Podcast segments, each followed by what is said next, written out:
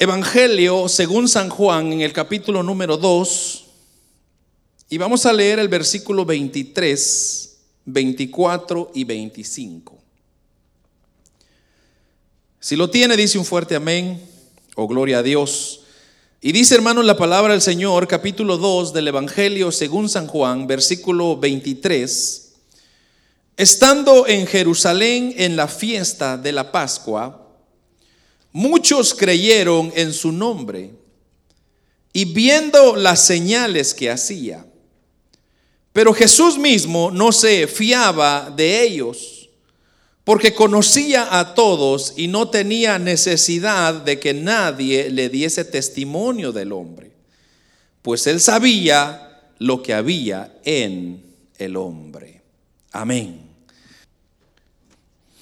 Amados hermanos, eh, a la luz de estos versículos que hemos meditado el día de hoy, el Señor nos regala un interesante tema sobre lo que qué es lo que significa seguir a Cristo.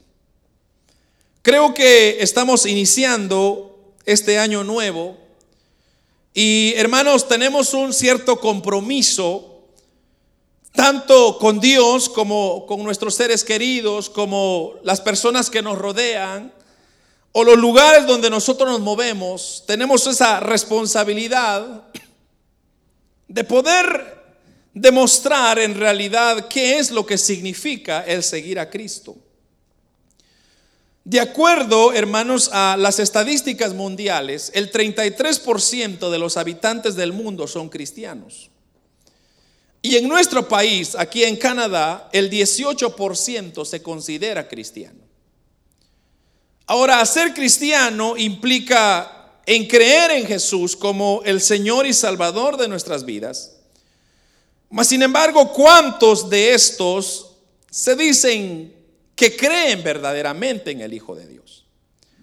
Porque inclusive estas ciertas religiones dicen que también son cristianos y se califican como seguidores de, de, Cristo. Y yo creo que muchas personas se identifican y dicen, no hermano, yo, yo no necesito ir a la iglesia, yo no necesito ser tan, tan, tan, meterme tanto, porque pues, pues yo en mi corazón tengo a Cristo. Yo le sigo, hermano, y, ahí tengo un retrato de Cristo, y yo sé que Él me ama, y, y ahí quedó. Pero verdaderamente el, ser seguidor de Cristo no necesariamente son el poder expresar palabras como las que acabo de decir. Y no solamente son, hermanos, eh, palabras que salen de diente a labio, pero que nuestras acciones estén mostrando o enseñando otras cosas. Y hermanos, durante el ministerio de Cristo, Hubieron muchas personas que le seguían a él. Inclusive si usted lee el capítulo 6 del Evangelio según San Juan, usted se va a dar cuenta que Cristo hace uno de los grandes milagros, hermanos, extraordinarios que se han quedado registrados en la Biblia. Y de hecho es el único milagro que los cuatro evangelios lo narran. Y es el evangelio, es el milagro de la multiplicación de los panes y los peces. Entonces, hermanos, cuando el Señor eh, le dice los discípulos al Señor, le dicen, Cristo, fíjate que ya se hace tarde. Y tú sabes, nosotros estamos en el desierto y ya tenemos hambre. Entonces manda, le dicen ellos a Cristo, manda a que la gente vaya y vaya a comprar a los pueblos cercanos y se vayan a alimentar. Entonces viene el Señor y les dice, delen ustedes de comer. Y cuando ellos son confrontados con esa pregunta o esa, esa verdad, entonces ellos le dicen, eh, Señor, pero aún ni el salario de todos acá nos va a ser suficiente para darle comida. Es más, ¿a dónde vamos a traer tanta comida para alimentar tantas personas? Pero el punto no es, es eso lo que yo quiero que usted entienda, sino más bien la cantidad de personas que seguía a Cristo. Entonces, cuando viene el Señor y dice, no se preocupen, yo, yo me encargo ¿Habrá alguien acá que tenga algo? Entonces ahí estaba un muchacho y le dice, mire, le quitaron el lonche al niño y le dice, mire, fíjense que aquí están unos panes y unos peces. ¿Será esto suficiente? El Señor dice, eso es más que suficiente. Y comienza a multiplicar los panes y los peces. Pero cuando pasa todo ese acontecimiento y la gente, hermanos, se sacia, dice la Biblia que sobraron 12 cestas. Y dice el Señor y manda a sus discípulos, vayan y recojan esas cestas y por favor no se vaya a desperdiciar la bendición que Dios nos ha dado. Pero aún eso no era el punto lo que Cristo quería decir. Sino que dentro de todas esas personas que habían comido, que le habían seguido a Cristo, muchos de ellos creían porque ellos habían experimentado ciertos milagros. Entonces, como el Señor era quien, hermanos, les había dado de alimento, y de hecho en este versículo, capítulo 2 de Juan, se registra uno de los primeros milagros cuando el Señor convierte el agua en vino. Entonces, ciertas personas vieron cómo sucedió este milagro, entonces comenzaron a seguirle. Ahora, hermanos, cuando viene el momento entonces de que el Señor comienza a ver tanta gente que le seguía, entonces él comienza a confrontarlos con una verdad. Y es de que, hermanos, el verdadero creyente, el verdadero hijo de Dios, es aquella persona que no vive, hermanos, de milagros. No vive de, de, que hoy hay un milagro, entonces voy a servir a Dios. Entonces Dios ya hizo algo en mí, entonces hoy voy a hacer algo por Dios. Dios lo que está buscando son, dice la Biblia, verdaderos adoradores. Y cuando habla de verdaderos adoradores, está hablando de que una persona debe de poseer ciertas cosas en su interior, en su vida diaria, en su ejemplo, en su caminar, cambios que no son como el resto de la humanidad. Por eso que cuando usted llega a aceptar a Cristo como su Señor y su Salvador de su vida, usted, hermanos, adapta una, un sistema, adapta un, un estilo de vida que es contrario a lo que el mundo va. No sé si a usted le ha pasado, pero cuando usted va, por ejemplo, en ciertos supermercados o tiendas o donde sea, y hay ciertas personas que se acercan a usted y le dicen, mire, ¿y usted por qué es diferente? Yo veo que usted es diferente. A mí me ha pasado muchas veces. Yo les contaba a los hermanos hace mucho tiempo atrás, en una ocasión yo decidí ir de, viaje, ¿verdad? Uno dice, bueno, vamos a, a, descansar un rato, irnos a un lugar donde nadie nos conoce. Entonces nos fuimos, me acuerdo, a un lugar bueno, allá en Ontario que se llama Niagara Falls, que ustedes ya conocen. Y hermanos, y en ese lugar está pues a tres horas y media de la ciudad de Toronto, entonces dice uno, ahí no hay hermanos, ahí no hay nadie que me mire.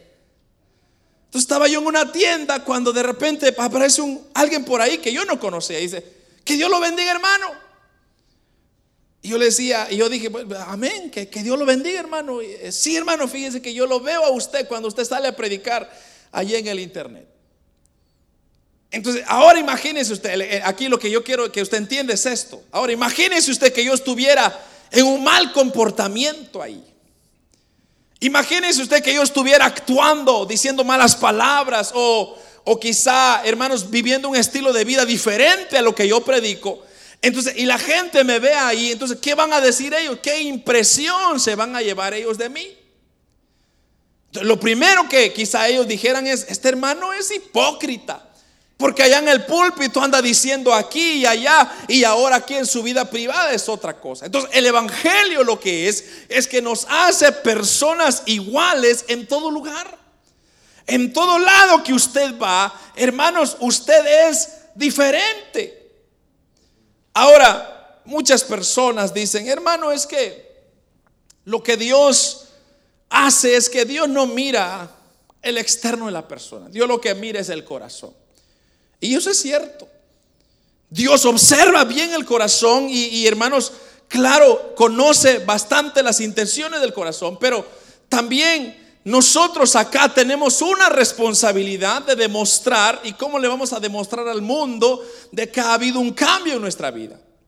Si nosotros actuamos igual que ellos, hablamos igual que ellos, pensamos igual que ellos, entonces la gente va a decir, ¿para qué me voy a hacer cristiano? Ahora, lo que significa seguir a Cristo, hermanos, es que solo Dios conoce lo que hay en nuestro corazón, pero que también, hermanos, no podemos abandonar lo externo, sino que la apariencia nuestra debe de reflejar lo interno de nosotros. Si el Señor ha cambiado nuestro corazón, entonces ese cambio viene de adentro para afuera y viene a hermanos a demostrar al mundo de que nosotros ya no pensamos como ellos, ya no actuamos como ellos, ya no hablamos como ellos, sino que ahora toda nuestra mente, nuestro corazón, nuestra vida refleja algo diferente. Y ese era, hermano, lo que diferenciaba a aquellas personas que seguían a Cristo versus aquellas personas que estaban interesadas en la comida nada más. Entonces llegó un punto donde Jesús les dijo a los que le seguían, le dice, bueno, ¿y ustedes por qué me siguen? ¿Me están siguiendo porque yo les doy de comer? ¿Porque ustedes ven milagros? ¿Por eso me están siguiendo? ¿O por qué me están siguiendo? Y dice que muchos en ese momento optaron por irse de vuelta. Y el Señor un poco molesto le dice a sus discípulos, y ustedes también si quieren váyanse también con ellos. Y uno de ellos, como siempre, salta y dice, Señor, ¿a dónde iremos si solo tú tienes palabras de vida eterna? ¿A dónde vamos a ir? Señor, si tú hemos dejado todo por seguirte a ti. Entonces le dice el Señor, bueno, tome su cruz y sígame. Pero llega el momento de confrontar a las personas que verdaderamente dicen seguir a Cristo. Entonces, aunque muchos hermanos, y han pasado a través de los tiempos, y hoy en día es igual. Llegan las fiestas, la gente se pierde. Llegan los, los holidays, la gente se pierde. Pero entonces, ¿dónde queda lo que Cristo ha hecho por mí? ¿Dónde queda mi compromiso con Dios? ¿Dónde queda, hermanos, el cambio que el Señor ha hecho conmigo? Hay sacrificios que hacer muchas veces y hermanos, cuesta hacerlo, pero un verdadero seguidor de Cristo es aquel que está dispuesto a sacrificar su vida por la misma causa. En una ocasión un hombre dijo, ¿qué pasaría si alguien entrara por esa puerta y a punta de un arma nos dijera, bueno, vamos a ver aquí quiénes son los verdaderos cristianos. Y el que no es cristiano le voy a dar la oportunidad para que se vaya ahorita. Porque el que es verdadero cristiano lo voy a dejar que se quede acá y vamos a tratar con ellos. Entonces, ¿de cuál sería usted? ¿De los que se quedan o de los que se van? ¿De cuál soy yo? ¿De los que se quedan o de los que se van? Por eso, hermanos, muchas veces la vida del cristianismo se ha perdido tanto porque nosotros queremos adaptar un evangelio suave, un evangelio que me acomode a mi vida. Pero hermanos, el evangelio no es que se acomode a mí, yo tengo que acomodarme a ello. ¿Por qué? Porque el Señor lo dice en este versículo que leímos. Versículo 23, estando en Jerusalén en la fiesta de la Pascua. Mire esto, muchos creyeron en su nombre, viendo las señales que él hacía. Muchos creyeron en su nombre porque estaban viendo las señales que él hacía. Pero mire lo que dice el siguiente versículo. Pero Jesús mismo no se fiaba de ellos, porque él conocía a todos. Entonces aquí está el primer punto que quiero hablar con usted el día de hoy. El primer punto es que el que cree en Jesús o creer en Jesús significa renunciar a nuestro pecado. O usted podría decir, oh hermano, eso yo ya lo sabía. Eso yo ya lo sabía, eso ya me lo habían dicho. El creer en Jesús significa renunciar a nuestro pecado. Entonces, cuando llegamos, hermanos, a ese conocimiento, cuando nosotros llegamos a entender de que la razón por la cual yo estoy aquí, fíjese que me gusta lo que dice Mateo, Mateo capítulo 16, versículo 24 al 25, si no me equivoco. Entonces Jesús le dijo a sus discípulos, si alguno quiere venir en pos de mí, niéguese a sí mismo y tome su cruz y sígame. Porque todo el que quiera salvar su vida, la perderá. Y todo el que pierda su vida por causa de mí, la hallará. Creer en Jesús significa, hermanos, que nosotros debemos de estar conscientes de que, hermano, nos espera una vida de dificultades, de abandonar nuestro, nuestro camino antiguo, nuestras mañas antiguas, nuestras cosas antiguas. En otras palabras, si a mí me gustaba hacer algo antes, hoy ya tengo que ir olvidando. ¿Y qué son esas cosas? Son las cosas que han ofendido a Dios a través de mi vida. Entonces podríamos dar unos ejemplos. Por ejemplo, si usted es una persona alcohólica, esa es una ofensa delante de Dios, pecado, entonces yo voy abandonando. Si hay cosas que yo he puesto en lugar de Dios, como quizá algún deporte, quizá me apasiona y me muero por el deporte, antes que a Dios, tengo que irla dejando. Si hay, hermanos, cosas como por ejemplo las redes sociales quizá han venido a ser un, estorbo para mí, hay que dejarlas. Ay, hermano, con las redes sociales no se meta. Con el YouTube no se meta, me dijo un hermano una vez. Porque hermano le digo, ¿y por qué? Es, es que hermano, yo vivo del YouTube. Pero si eso me está a mí, hermanos, sacando de, de, mi posición en Dios, porque eso es lo que pasa. Cuando usted acepta a Cristo, cuando usted dice seguir a Cristo y usted dice yo acepto a Jesús como el Señor y Salvador de mi vida, usted está creando una barrera, una división donde ya no puede regresar atrás, sino seguir hacia el frente, pero con un estilo de vida diferente. Entonces, las cosas que yo hacía antes, ahora ya no los puedo hacer. Si yo tomaba, si yo me endrogaba, si yo, hermanos, decía malas palabras, todas esas cosas tengo que irla dejando. ¿Por qué? Porque ofenden a Dios. Algo que hemos experimentado del Evangelio, hermanos, es que cuando Cristo viene a nosotros y reina en nuestro corazón, algo que lo que nosotros comenzamos a experimentar es paz. No sé cuántos se identifican con eso. ¿Usted siente paz?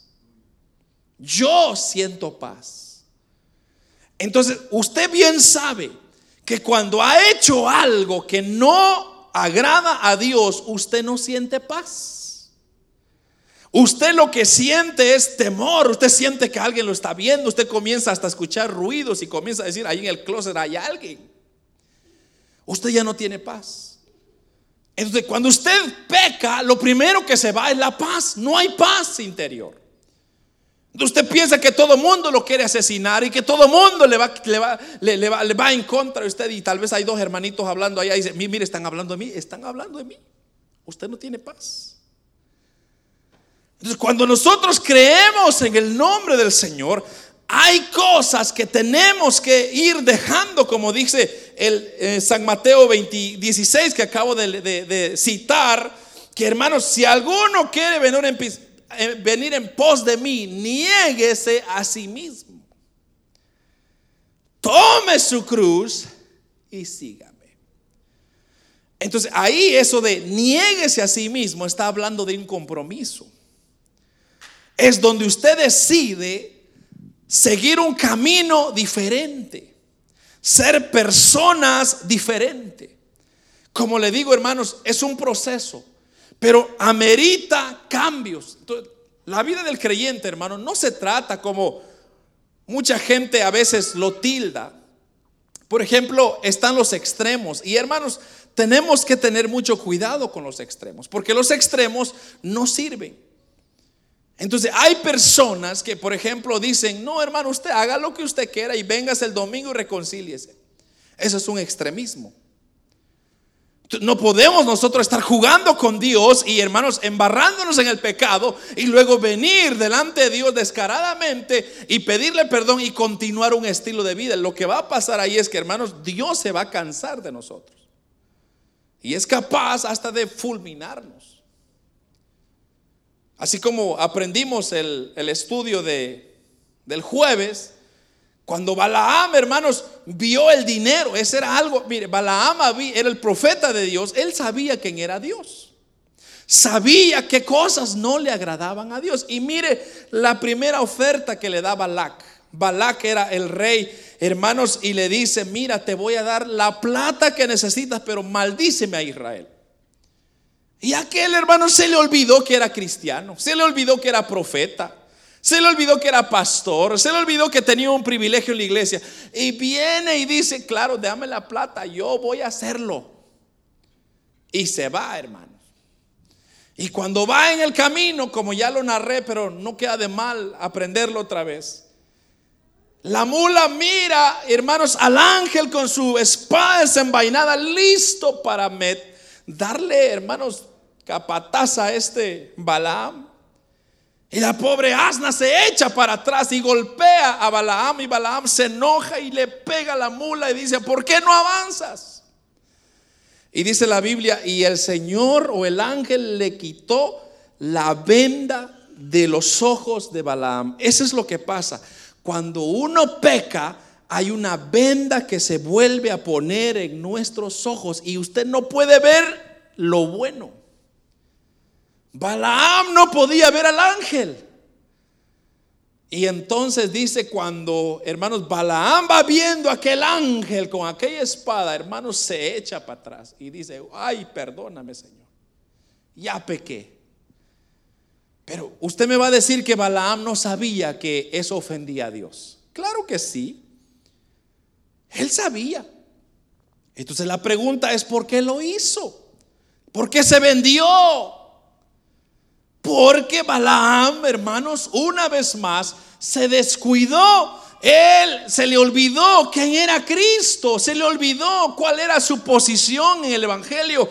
Por eso, amado hermano, eh, usted que me está escuchando, me está viendo, hermano, que este año, si no fue un buen cristiano el año pasado, que este año sea un mejor cristiano, porque la idea aquí es agradar a Dios sobre todas las cosas.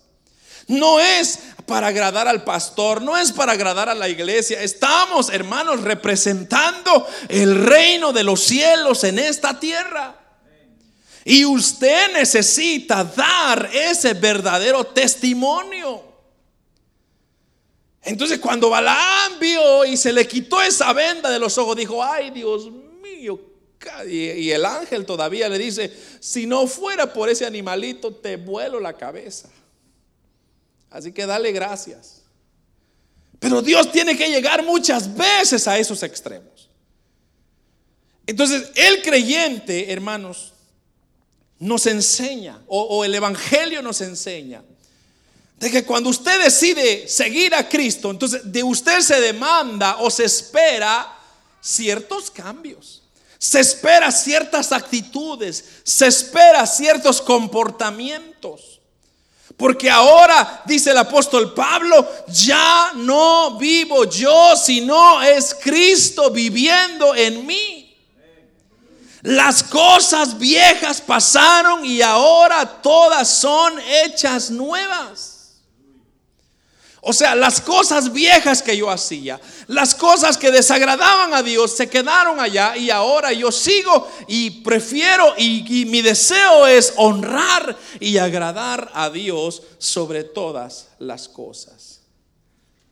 También él dice, el apóstol Pablo dice en su carta, creo a Efesios, si no, si no me equivoco, en cuanto a la manera pasada de vivir, despojados del viejo hombre, sí, Efesios 4 4.22 por ahí. que está viciado conforme a los deseos engañosos. Y renovaos, y renovaos en el espíritu de vuestra mente. Y mire esto, me encanta. Y vestíos del nuevo hombre, creado según Dios en la justicia y santidad de la verdad. Eso es maravilloso, hermano. En cuanto a la manera o a la pasada manera de vivir, despojaos del viejo hombre. Esa es una de las cosas. Dios conoce que somos pecadores.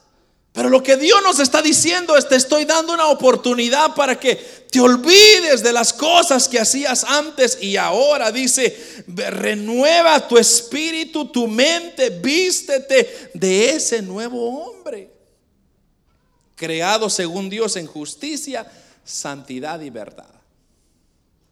Esos elementos, hermanos, son elementos que tienen que relucir en cada cristiano. La justicia, la santidad y la verdad. Tres elementos esenciales en la vida de cada cristiano. Usted tiene que procurar hacer las cosas tal como Dios las manda. Ser justo, no irse ni para un lado ni para otro lado, lo justo. Tiene que mantener una santidad. Santidad significa apartarse de las cosas que ofenden a Dios y preparar mi vida, mi depósito, dice el apóstol Pablo, para que le sirva a ese Dios.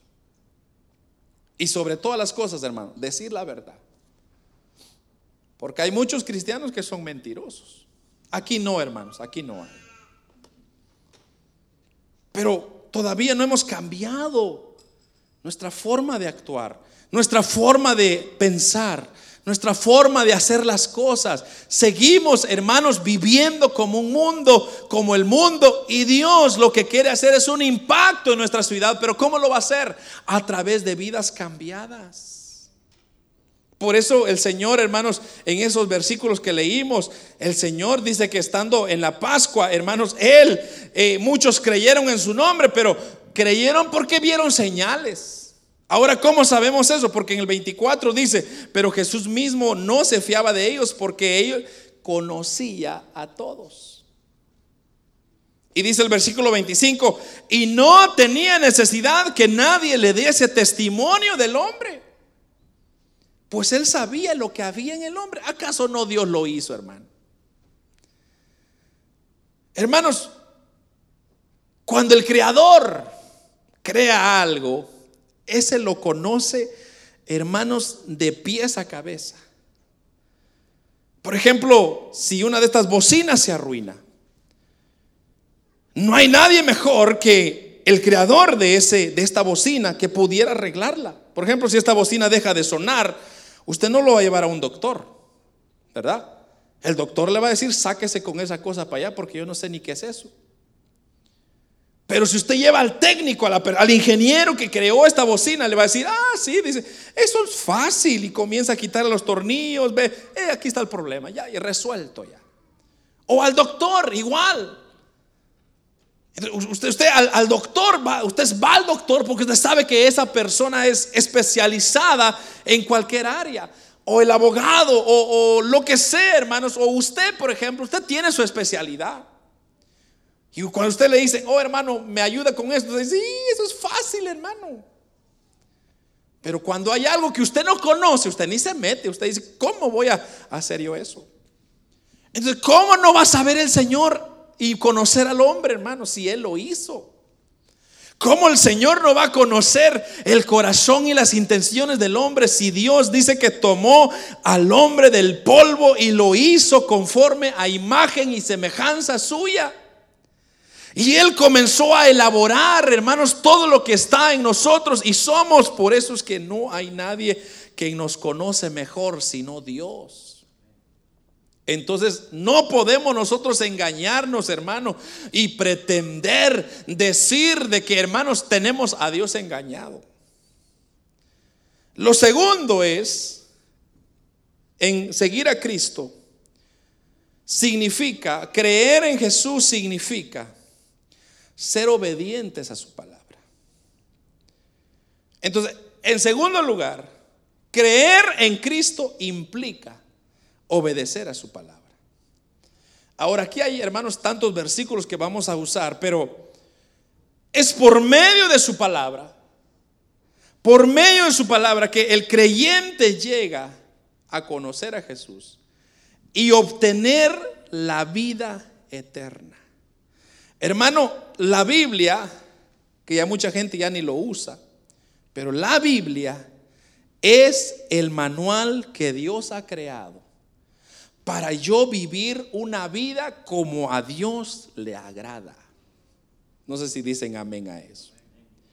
La Biblia, la palabra de Dios es el manual, la instrucción que yo tengo que seguir para vivir una vida que le agrade a Él. El problema es que nosotros queremos otros manuales que no han sido creados por Él.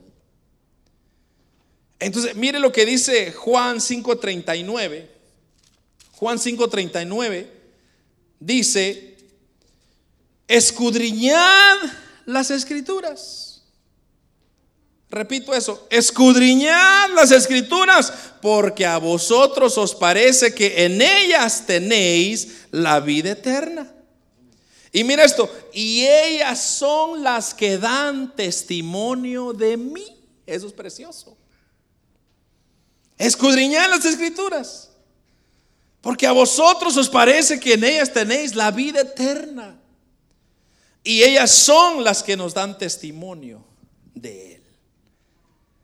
Hermanos, también a través de su palabra el creyente puede aumentar su fe. Porque ¿qué dice Romanos 10, 17? Así que la fe es por el oír y el oír la palabra de Dios. Romanos 10, 17. Entonces, cuando usted escudriña la Biblia, usted comienza a oír lo que Dios quiere hablarle. Cuando usted, hermanos, comienza a leer la palabra, usted comienza a entender cuáles son sus propósitos. Si usted no lee, usted se va a perder. Si usted no lee, Dios no le va a hablar. Si usted no medita, Dios, hermanos, tampoco se va a acercar a usted y su fe no va a crecer. Algo que el creyente ha fallado tanto, hermanos, a través de los años es leer su palabra. Porque nos hemos llenado de tantas cosas. Estamos ocupados para todos, pero menos para su palabra. Su palabra la hemos dejado en un lado, agarrando polvo en una esquina y ahí quedó. Cuando en realidad al que le deberíamos dar prioridad es a la palabra. Por eso, hermanos, yo insto siempre a los hermanos, ahora que estamos iniciando un año nuevo, hermanos, propóngase leer la Biblia en un año, por lo menos. Hay tantos programas en internet que usted puede descargar y decir, bueno, ¿qué versículos me toca leer el día de hoy? Y propóngase leerlos, propóngase leerlos. Cuando usted se va a dar cuenta, hermano, usted ya leyó toda la Biblia en un año. Pero no la deje ahí porque la Biblia es su guía, es su instrucción, es el manual que le va a ayudar a usted a permanecer firme en medio de tanta adversidad. Por si usted no sabía, hermano. Este año que viene va a ser un año bien difícil. Este año que vamos a entrar o que estamos entrando, hermanos, va a ser bien difícil. Porque la fe de muchos va a ser probada. La fe de muchos va a ser experimentada. Vamos a ver de qué estamos hechos. Y solo aquellos que han escudriñado su palabra, solo aquellos que han permanecido en su palabra, van a ser los que van a triunfar y salir adelante y van a vencer. Porque sin fe, dice la Biblia, es imposible, es imposible agradar a Dios. Por ello, hermanos, tenemos que creer. Y fíjese que cuando usted comience a leer la palabra del Señor, lo que usted va a comenzar a experimentar es que va a ir, va a comenzar a, a conocer quién es Cristo, cómo opera, cómo se glorifica, cómo se mueve. Usted va a conocer el verdadero carácter de Dios. Me encanta lo que dice Santiago 1:21 Por lo cual, desechando toda inmundicia y abundancia de malicia, dice, recibid con mansedumbre la palabra implantada, la cual puede salvar vuestras almas. Santiago 1:21. Por lo cual, desechando toda inmundicia y abundancia de malicia. ¿Por qué él dice o especifica estas características de inmundicia y abundancia de malicia, es porque esa es nuestra naturaleza. La naturaleza del hombre está llena, está rodeada de malicia, de abundancia, hermanos, de inmundicia, de cosas que desagradan a Dios. Pero entonces dice Santiago, pero recibid con mansedumbre la palabra que ha sido implantada, la cual puede salvar nuestras almas. Lamentablemente muchos dicen ser seguidores de Cristo, pero no están dispuestos a someterse a los requerimientos de la palabra. Hay muchos que dicen, oh hermano, yo amo a Cristo, soy, pero aquí me voy a quedar en mi casa. De aquí voy a adorar, hermano. Y está bien si no se puede. Y no estamos en contra de eso, hermano. Si, si, si, no se puede salir de la casa, claro, hay que adorarlo ahí. Pero hermano, si yo tengo la oportunidad de poder congregarme como esto, ¿por qué no lo voy a hacer? ¿Por qué no me voy a apartar, me voy a consagrar para mi Dios? Porque sé que aquí donde estoy, donde hay dos o tres, dice su palabra, ahí está el Señor. ¿Por qué no voy a venir a encontrarme con mi Señor? Algo que a mí me ha impresionado, hermanos, o que a mí me impresionó cuando yo acepté a Cristo, cuando yo recibí a Cristo, yo recibí al Señor un 13 de febrero en el 1994. Cuando el Señor se reveló a mi vida, perdón. Cuando el Señor, hermanos, yo recuerdo que era un jueves, bueno, un poquito antes de eso, eh, yo recuerdo que mis papás, nos, bueno, más que todo mi mamá, nos llevaba a una reunión familiar. Y entonces, y la reunión familiar en aquel entonces era un fuego aquello, hermano. Entonces, los hermanos alababan, adoraban, convivían y era un ambiente precioso que la gente no se quería ir. Pero el punto que yo quiero darle a entender a usted no es eso, sino es que cuando hay un grupo de personas, hermanos, se puede ver cambios. Entonces yo miraba a los hermanos que ellos contaban su testimonio. Mire, hermano, yo era drogadicto, decía uno. Yo era borracho, hermano. Yo estaba tirado en las cunetas y de ahí me recogió el Señor. Entonces esas palabras comenzaron a impactar mi vida. Yo como dije, no había aceptado a Cristo. Yo solo iba a la reunión para acompañar a mi madre. Esa era mi excusa. ¿Por qué está usted aquí, hermano? Por acompañar a mi madre. Y recuerdo, hermanos, que cuando los hermanos comenzaban a orar y comenzaban a estudiar la palabra, algo comenzaba a inquietarme a mí.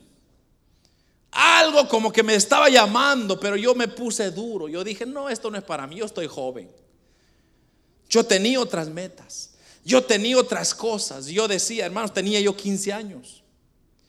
Yo estaba en lo mejor de mi vida para tomar cosas de... ¿Sabe cuál era mi, mi gran idea? ¿Sabe cuál era mi gran pasión?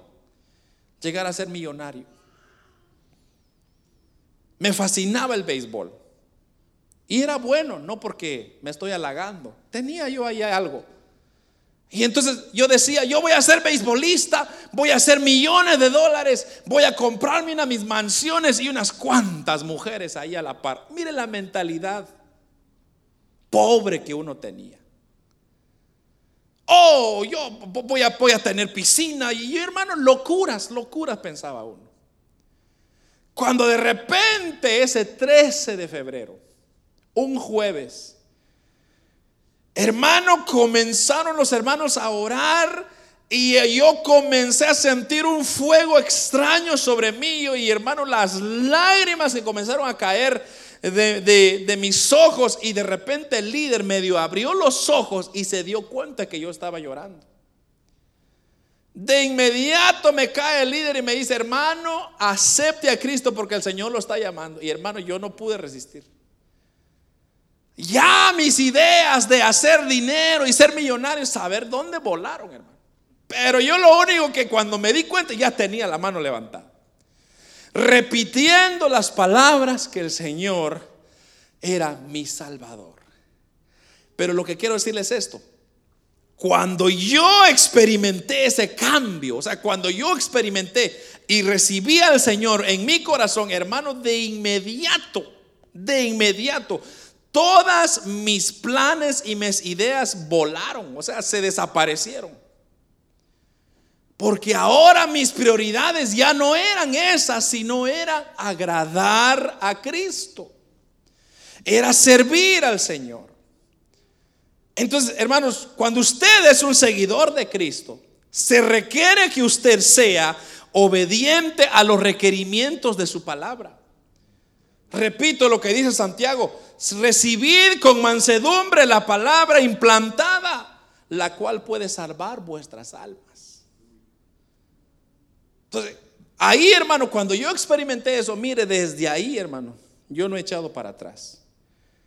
El haber conocido a Cristo ha sido la mejor decisión de mi vida. Y tal vez no tengo las riquezas que quise tener, tengo más que eso. Tengo paz, tengo el amor de Dios, el perdón de Dios, hermano. Aunque así esté en la pobreza y tengo una tortilla tiesa la que tengo que comer, así la disfruto con gozo y paz. ¿Por qué, hermanos? Porque eso es lo que Dios me manda a mí hacer. Es lo que el Señor me demanda obedecer en su palabra, hermano. Es eso, someterme a su voluntad. Y tres, creer en Jesús significa manifestar los frutos y señales de un verdadero creyente. Entonces, cuando yo acepté a Cristo, fíjese que la primera, mire la primera prueba que me puso Satanás. Cuando yo acepté a Cristo. Entonces, como le contaba que yo estaba en el equipo de béisbol, entonces habíamos ganado un campeonato. Entonces viene el, el, ¿cómo se dice? El coach, el entrenador, y me dice, mira Manolo, tú eres muy bueno. Y la liga te ha escogido a ti para que vengas y juegues nacionalmente. Mire, mire, mire cómo me lo estaba poniendo bien bonito. Ahora tú ya no vas a jugar solamente aquí en Toronto, vas a jugar en todo Canadá. ¿Y sabes cuál va a ser lo mejor? Te van a pagar 100 dólares por cada, cada juego que juegas. Ay, hermano, decía yo, Dios mío, esta es la oportunidad que yo estaba esperando. Aquí, si, si yo me logro levantar aquí en Canadá, es porque ya mi siguiente paso es las ligas mayores y voy a, llegar a mi sueño. Pero de repente había algo dentro de mí ahora, mire ahora, una, una vida implantada nueva delante de mí me decía, ah, ah, esa ya no es tu prioridad. Y entonces me recuerdo justo, le dije yo, ¿sabes qué? No voy a aceptar tu, propuesta. No, ¿cómo es posible? Mira tantos muchachos que hay aquí y te han seleccionado a vos. ¿Cómo desprecias? Me decía el entrenador, rogándome, hermano. ¿Cómo desprecias una oportunidad así tan buena? Si eso no lo tiene todo mundo. Pero ¿por qué no quieres? ¿Quieres que te paguen 200? Yo puedo hablar por ti, me decía él. No, le digo, es que no es eso. ¿Y entonces cuál es? Es que yo ya soy cristiano. Sí, hombre, pero eso es todo mundo es cristiano, me decía él. Eso es, es, cuando hay tiempo, hay que ir a la iglesia, y se acabó, no hay compromiso. Le dije, no, para mí no. Entonces inclusive me, le dije yo, pues Inclusive esta es mi renuncia, ya no voy a continuar en el equipo. Y hermano, me recuerdo que, sí, me recuerdo que el siguiente domingo era el, juego final, o sea, estamos en la final. Y yo le dije, ya no voy a jugar, y aquí renuncio. Y me dice, no, se puso a llorar el, el entrenador, me dice, ¿cómo es posible? Acompáñanos en el último juego. Y me mira esto y me dice, y si ganamos, todo el equipo lo vamos a llevar a la iglesia contigo. Ay, Dios mío, dije, se me alumbraron los focos, hermano. Dije, yo voy a llegar a la iglesia con 25 invitados. Y acepté, fíjese. Y yo dije, bueno, voy a aceptar, acepto. Voy a jugar el último juego el próximo domingo. No voy a ir a la iglesia, voy a jugar contigo. Y pero, eso sí, el próximo domingo, todos, sí, todos, me dice el, el entrenador. Todos nos vamos, yo los voy a llevar. Y yo feliz, hermano. Y el próximo domingo no voy a la iglesia y voy al campo, como siempre. queriendo, mire, queriendo pretender una vida que yo había llevado. Pero hermano, ya no era lo mismo. Yo ya no sentía paz. Lo que venía a mi mente era, yo decía, uff, en este momento están cantando la alabanza. Uh, en este momento ya va a pasar el pastor a predicar. Yo no tenía paz. El punto es, para no se le larga la historia, ganamos el campeonato. Yo dije, hoy sí, ganamos, eh, eh, coach, entrenador, ganamos. Así que el próximo domingo los espero en la iglesia. ¿Usted cree que llegaron, hermano? Se hicieron los locos. Me engañaron. Entonces, el creer en Jesús significa manifestar los frutos y las señales de un verdadero cristiano. Entonces yo ya estaba comenzando a, comenzar a dar frutos y uno de los frutos es que yo ya no quería ese estilo de vida. Yo ya no quería seguir igual, ya yo, no, yo quería ser diferente ahora. Yo quería estar donde estaban los hermanos, yo quería estar donde había iglesia, yo quería estar donde se adoraba a Dios, donde se escuchaba su palabra, ahí quería estar yo. Entonces, pero eso hermano, eso es lo, donde muchos fallan, donde muchos cristianos fallan es no dan frutos.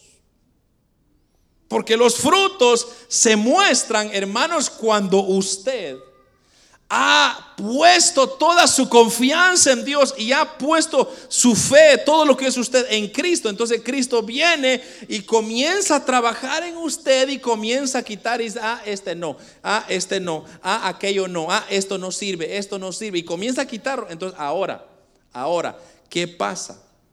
En nuestra naturaleza humana, humana, comienza a resistir. O sea, el cuerpo comienza a resistir. Imagínese usted que le quiten las cosas que hermanos ha estado disfrutando por tantos años.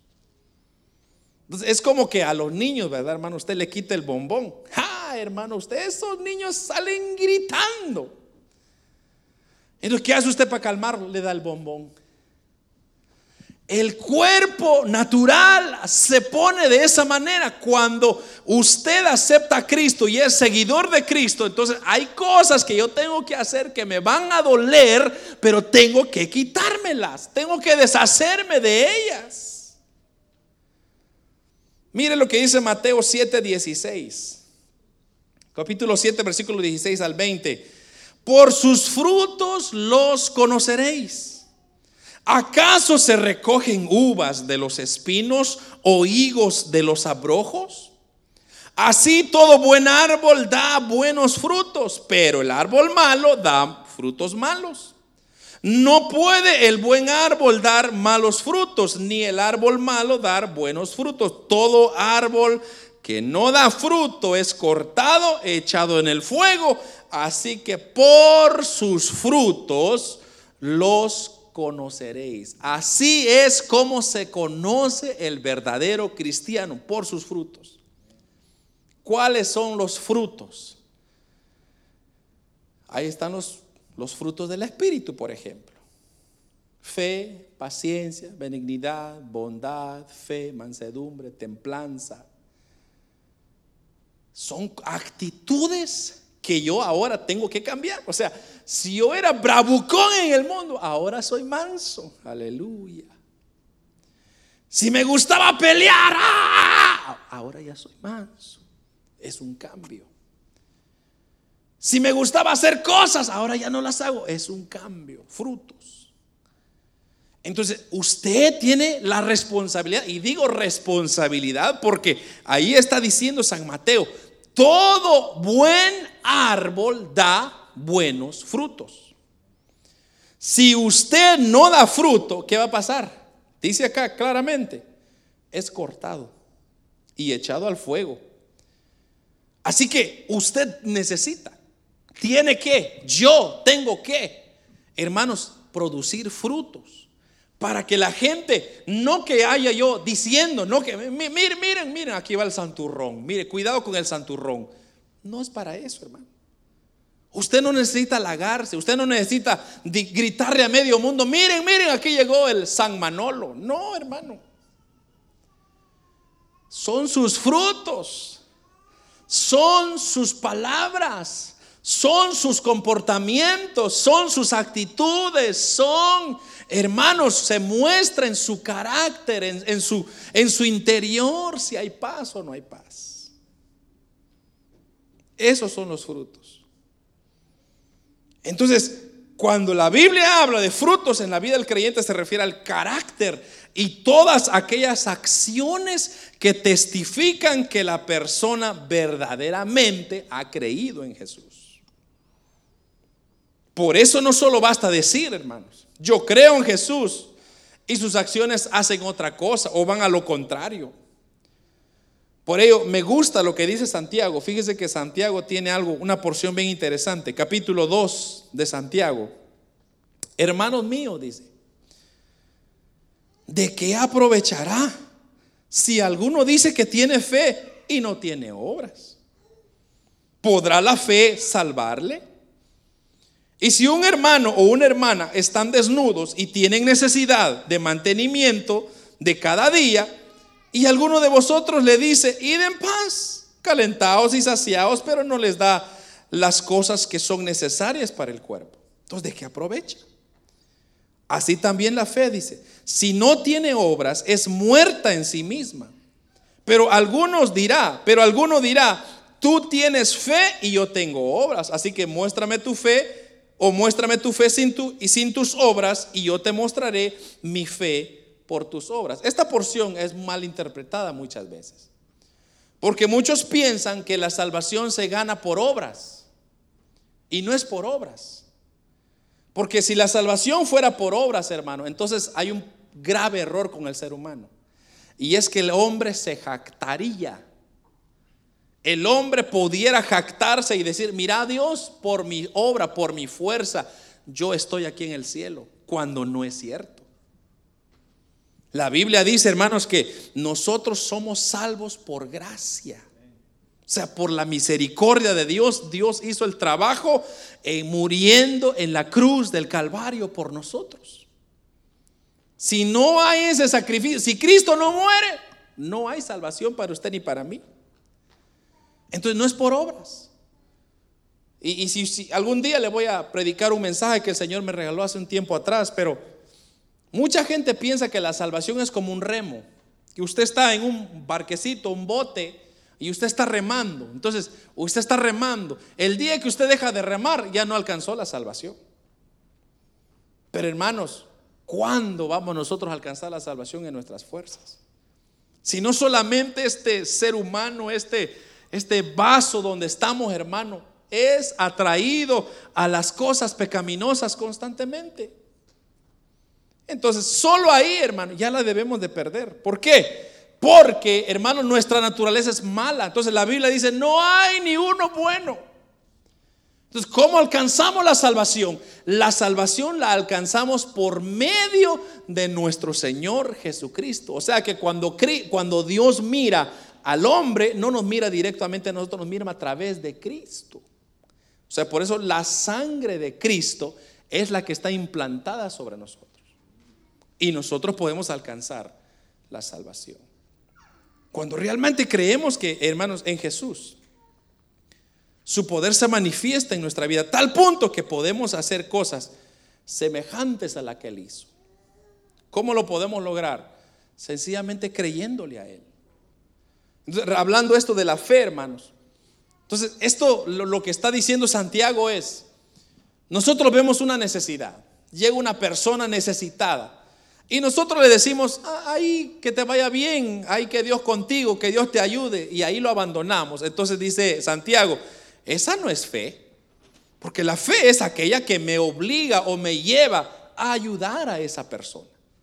Tal vez así sea un trapo, tal vez así sea una comida, tal vez así sea una cosita pequeña, pero yo lo voy a ayudar porque eso es lo que es mi fe es lo que me ayuda. Entonces la fe necesita tener obras, actitudes, pero no para salvación. La salvación, como ya lo expliqué, es por gracia.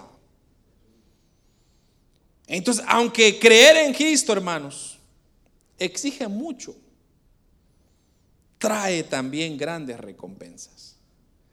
Entre ellas las recompensas más grande que es la salvación de nuestras vidas.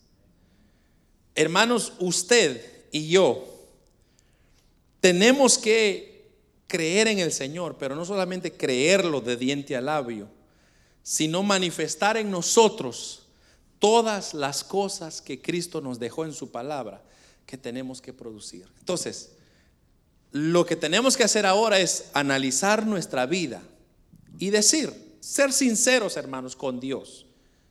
Como dice este versículo, dice, y no, él no tenía necesidad de que nadie le diese testimonio del hombre. Pues él sabía y él conoce al hombre. Entonces, él no conoce a usted, me conoce a mí. Entonces, él sabe si usted y yo estamos siendo hipócrita, eh, actuando hipócritamente o sinceramente. Dios lo sabe. Dios mira el esfuerzo que usted está haciendo para mantenerse puro delante de Dios. Firme, fiel.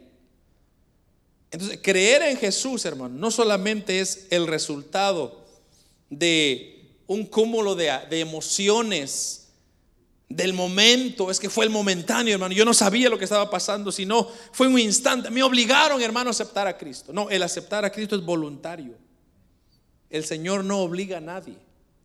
El Señor es tan caballeroso que espera que usted reconozca su error. ¿Sabe por qué el Señor hasta ahorita no ha venido por su iglesia? ¿Sabe por qué? Porque Él es tan misericordioso y les está dando oportunidad al ser humano que corrija sus caminos. Porque el día que Él venga, hermanos, y Él no haya fruto en nosotros, entonces dice, la higuera será cortada y será echada al fuego.